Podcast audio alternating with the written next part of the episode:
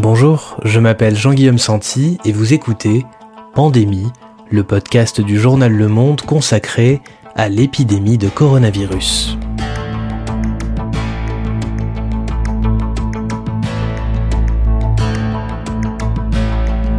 Aujourd'hui, comment enterre-t-on les victimes du coronavirus dans un contexte de prudence extrême et de confinement généralisé? À quoi ressemble le quotidien des employés des pompes funèbres qui continuent de travailler, de faire face aux risques pour enterrer nos morts et leur offrir un dernier hommage Lucas Barioulet, photoreporter, a suivi pour Le Monde les obsèques d'une travailleuse sociale morte à 89 ans dans un EHPAD. Nous sommes le samedi 28 mars, 12e jour de confinement.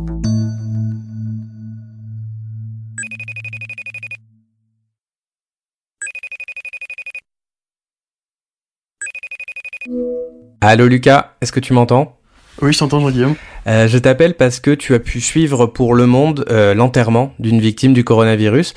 La première question que j'ai envie de te poser, c'est comment est-ce que tu arrives à ce sujet-là en tant que journaliste? Bien, on entre euh, dans cette période de confinement le 17 mars, du coup ça chamboule euh, notre façon de vivre partout un peu en France, et à partir de là, je commence à réfléchir à certains sujets à réaliser. Je commence à me renseigner un petit peu en, en lisant et en me posant des questions sur comment on, enterre entre guillemets euh, les morts du coronavirus. Je me doute qu'il y a des mesures particulières, et à partir de ça, je commence un petit peu à, à monter le sujet, à prendre contact avec des entreprises de pompes funèbres, et parmi elles le service catholique des funérailles, et donc je passe différents coups de fil, je passe beaucoup de temps euh, au téléphone avec euh, Christian, le, le, directeur sur Paris de, du, du, service catholique.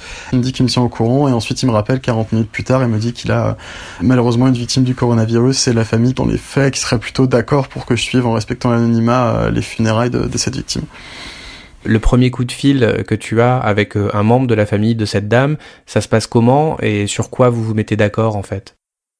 C'est très particulier. Hein. C'est peut-être le, enfin un peu le moment le plus compliqué du reportage de, de passer ce, ces coups de fil. Enfin, ce coup de fil, il y en aura d'autres après, parce que euh, ces personnes ne nous doivent rien. Euh, nous, on ne leur donne rien en retour, et pour autant, on leur en demande beaucoup en fait. Donc, euh, donc on passe du temps au téléphone. J'explique euh, l'importance, je trouve, de témoigner de, de, tout ça et de montrer un peu euh, la réalité en ce moment et sûrement malheureusement pour les semaines à venir. Et donc euh, Régis, euh, qui est euh, le neveu de la personne décédée, comprend aisément et me dit d'accord, vous avez mon, mon autorisation à, à, condition que l'anonymat de ma tante soit respecté. Évidemment, à aucun moment sur les photos, à aucun moment dans le texte, on, on peut deviner vraiment qui c'est.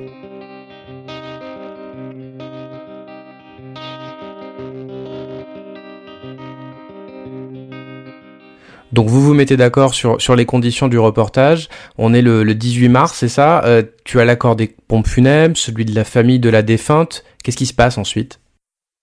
Tout se passe très vite en fait parce que euh, les services des pompes funèbres vont effectuer la mise en bière qui est de mettre le corps dans le cercueil euh, à 14h euh, dans cet EHPAD il est déjà 13h donc euh, j'attrape mon boîtier, mon appareil photo, mes batteries, quelques cartes de rechange, mon casque de scooter et du coup je file dans le 20e arrondissement de Paris. Euh, J'arrive devant l'EHPAD où euh, je rencontre Gilles, du coup, qui se définit comme étant l'organisateur, le, chef d'orchestre de ces funérailles en tant qu'employé des, des, pompes funèbres du service catholique des funérailles. Et donc euh, on s'équipe rapidement, on met euh, masque, gants, gel hydroalcoolique, euh, on rentre dans l'EHPAD où on vérifie notre température pas qu'on contamine d'autres gens si éventuellement on est porteur euh, du virus. Et ensuite on monte euh, dans la chambre euh, où cette personne est décédée dans la nuit. On arrive, il y a déjà deux autres employés des pompes funèbres qui sont occupés de la mise en bière. Je parle avec eux, je commence à faire quelques images. on ressort de la chambre et on attend en fait la police administrative euh, ils arrivent, ils sont deux agents, ils viennent en fait sceller euh, le cercueil euh, en l'absence de la famille. Ça se passe très rapidement, deux autocollants en bas et en haut du, du, cercueil pour montrer, pour éviter que le cercueil soit ouvert par la suite. Et ensuite, le, le, cercueil est transporté de l'EHPAD jusque dans le corbillard, dans le sous-sol de l'EHPAD. Et ensuite, je pars avec les employés des pompes funèbres pour l'église Saint-Gabriel à, à 500 mètres de l'établissement.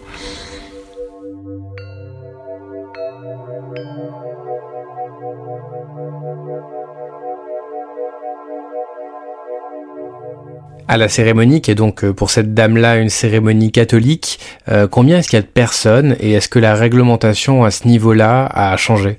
Alors, à la cérémonie à l'église, le nombre maximum de personnes est fixé à 20. Euh, avec euh, un rang d'espace entre chaque personne dans l'église et évidemment euh, pas, pas assise à côté. Et du coup, ce jour-là, à l'église Saint-Gabriel, dans le 20e arrondissement, il y a que deux personnes. Un ami, Louis, qui a fait le déplacement, qui vient d'Île-de-France, et, et une autre amie, une autre proche.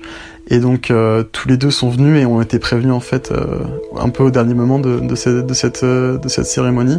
Donc l'église est, vide, clairement à part ces deux personnes. Il y a également un bénévole de l'église qui est là et qui aide le père Luc avec l'encens et, et, à s'habiller et à tenir la cérémonie. Et lui est muni de gants et en fait on, le voit sur une photo, il, il prie comme si c'était un de ses proches en fait. Le fait, je pense, que l'église soit vide, ça, l'amène en fait à, à prier peut-être encore plus fort pour cette personne parce que parce qu'il se rend compte qu'il fait partie des très peu de personnes qui sont dans l'église pour pouvoir lui donner un dernier hommage.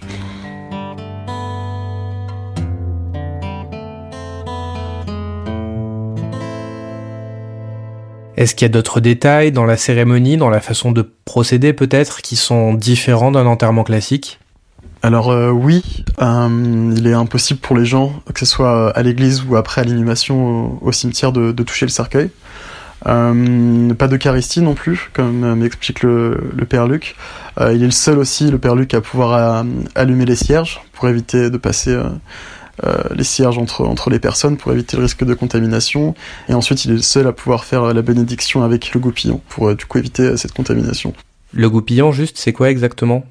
C'est ce qui sert à faire la bénédiction sur le cercueil lors d'un enterrement. Et du coup, certains membres de la famille peuvent le prendre et faire le signe de croix devant le cercueil. Et là, du coup, pour éviter qu'il passe de main en main, euh, seul le Père Luc peut le faire.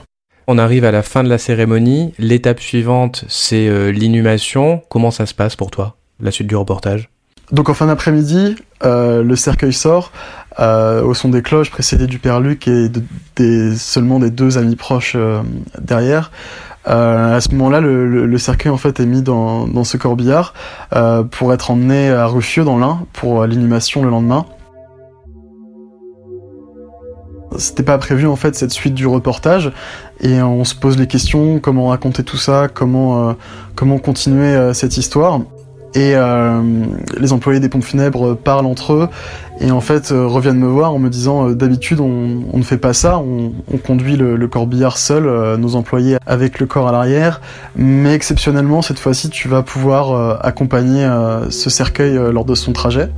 On s'est en fait rendu compte que euh, si tu ne venais pas, euh, personne parlerait de nous en fait. Donc, euh, donc là, je prends aussi conscience que ces personnes comptent aussi sur moi pour témoigner de, leur travail de tous les jours et du fait qu'ils soient aussi exposé à, certains risques. Et donc là, je monte dans le corbillard. On est parti pour 5 heures de route sur les routes vides en plein confinement jusqu'à Ruffieux dans l'Ain. Et donc le trajet se passe plutôt bien. On parle avec Anthony, on parle un peu de tout, on parle de, de nos vies respectives.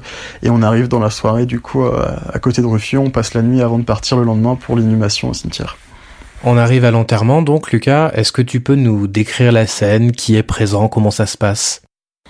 Alors, euh, on arrive un petit peu en avance du coup avec le corbillard à l'enterrement. Euh, là, sont présents du coup des, employés des, pompes funèbres. Ils sont que 4 au lieu d'être 5. Euh, il n'y aura pas de maître de cérémonie du coup pour réduire le nombre de personnes présentes et du coup éviter toujours euh, les risques de contagion. Euh, je les vois du coup se, se, préparer, ils désinfectent les poignets, ils se mettent du gel hydroalcoolique, ils mettent leurs gants. Euh, je parle un peu avec eux, ils m'expliquent que oui, ils sont exposés et oui, ils sont, ils sont conscients qu'ils prennent des risques pour eux et pour leurs proches, parce que le soir ils rentrent chez eux évidemment, mais ils sentent que leur rôle est encore plus important euh, dans cette période euh, très particulière, donc ils sont attachés à continuer à faire leur travail.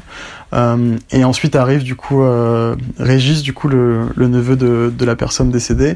On s'est beaucoup eu au téléphone, on a quand même pas mal parlé, et donc on, on, se rend compte, donc bah, je lui présente mes condoléances évidemment, et puis on discute euh, avant l'inhumation. Et puis à 11h du coup euh, l'inhumation commence. Donc en présence de euh, ces quatre employés des pompes funèbres, euh, Anthony le chauffeur avec qui j'ai fait le trajet, euh, Régis sa compagne et deux amis du village qui ont quand même décidé de venir malgré le confinement parce que c'était à côté et qu'elles ont pris leur attestation et elles se sont dit on sera quand même là. Donc au final, on est 9 et 10 en me comptant dedans. Et comment ça se passe par rapport à une inhumation classique? Quelles sont encore une fois les, différences? Alors, euh, les employés des pompes funèbres décident de ne pas porter le, cercueil sur leurs épaules, mais de le porter euh, à bout de bras pour éviter du coup le, contact du cercueil euh, sur leurs épaules et, comme toujours, éviter d'être contaminés par rapport au risque. ils sont munis de gants latex bleus qu'on voit sur les photos d'ailleurs. Ensuite, le cercueil est déposé devant le caveau familial où va être enterrée euh, cette dame. Et euh, l'un des employés des pompes funèbres explique euh, du coup à la famille et aux personnes présentes que ce sera impossible de toucher le cercueil comme à l'église. Et ce sera également impossible de déposer une poignée d'immortels sur le cercueil comme ça se fait d'habitude parce que ça voudrait dire que ce serait dans le même sac et que les personnes toucherait le, même sac de fleurs et donc il y aurait également des risques de, contamination. Donc euh, évidemment tout le monde comprend. Euh, c'est très calme, c'est très silencieux, ça laisse place beaucoup à la méditation et au recueillement parce que du coup on est à peine une, dizaine dans ce, cimetière et, euh, et ouais c'est émouvant. Lucas, on arrive à la fin de cet épisode. Si tu devais retenir une personne peut-être de ces funérailles si particulières, qu'est-ce que tu dirais? Je pense que celui qui me marque, qui m'a marqué et qui marque toujours encore, c'est euh, Gilles de Persin, du coup, qui est, euh, comme il se définit lui-même, le, chef d'orchestre de ces funérailles, a tout organisé. Aujourd'hui, j'ai reparlé avec lui depuis le reportage qui a été réalisé, du coup, il y a quelques jours. Il a eu d'autres cas. Euh, il est assez charismatique. Je le rencontre. Il est habillé de noir évidemment avec ses gants et son masque. Il a cette besace en cuir quand il l'ouvre avec plein de documents et, et cette croix en métal à l'intérieur. Et, et, il est impliqué à, à 400% dans ses funérailles.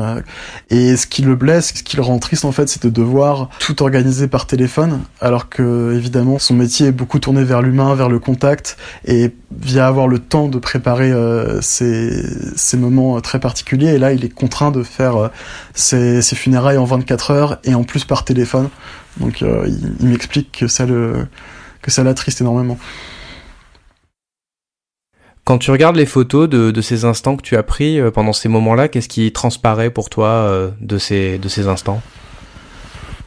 Bah déjà, c'est pas du tout des photos qu'on prend plaisir à faire. On les prend parce qu'on se dit qu'on doit les prendre et parce que faut témoigner de ça. Ça, faut, vraiment le préciser. Euh, quand je regarde ces photos, bah franchement, c'est vraiment euh, assez triste en fait. Ce cercueil du coup qui, qui fait tout ce cheminement depuis Paris jusque jusque dans l'Ain. Et on voit une solitude, quoi. Les photos de l'église sont assez vides, le cimetière est, est assez vide. Donc, en fait, c'est vraiment voilà un, vide, une tristesse. Euh, une phrase que le père Luc, qui a fait la cérémonie à l'église, a dit et qui m'est resté en tête, c'est que cette dame a donné sa vie pour les autres et elle part seule en fait. Merci Lucas. Merci à toi, jean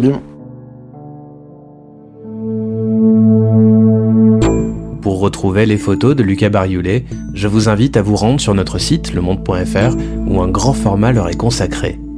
C'est la fin de cet épisode de Pandémie. N'hésitez pas à nous suivre sur votre plateforme d'écoute de podcast préférée, voire à nous accorder quelques étoiles si vous avez apprécié l'épisode.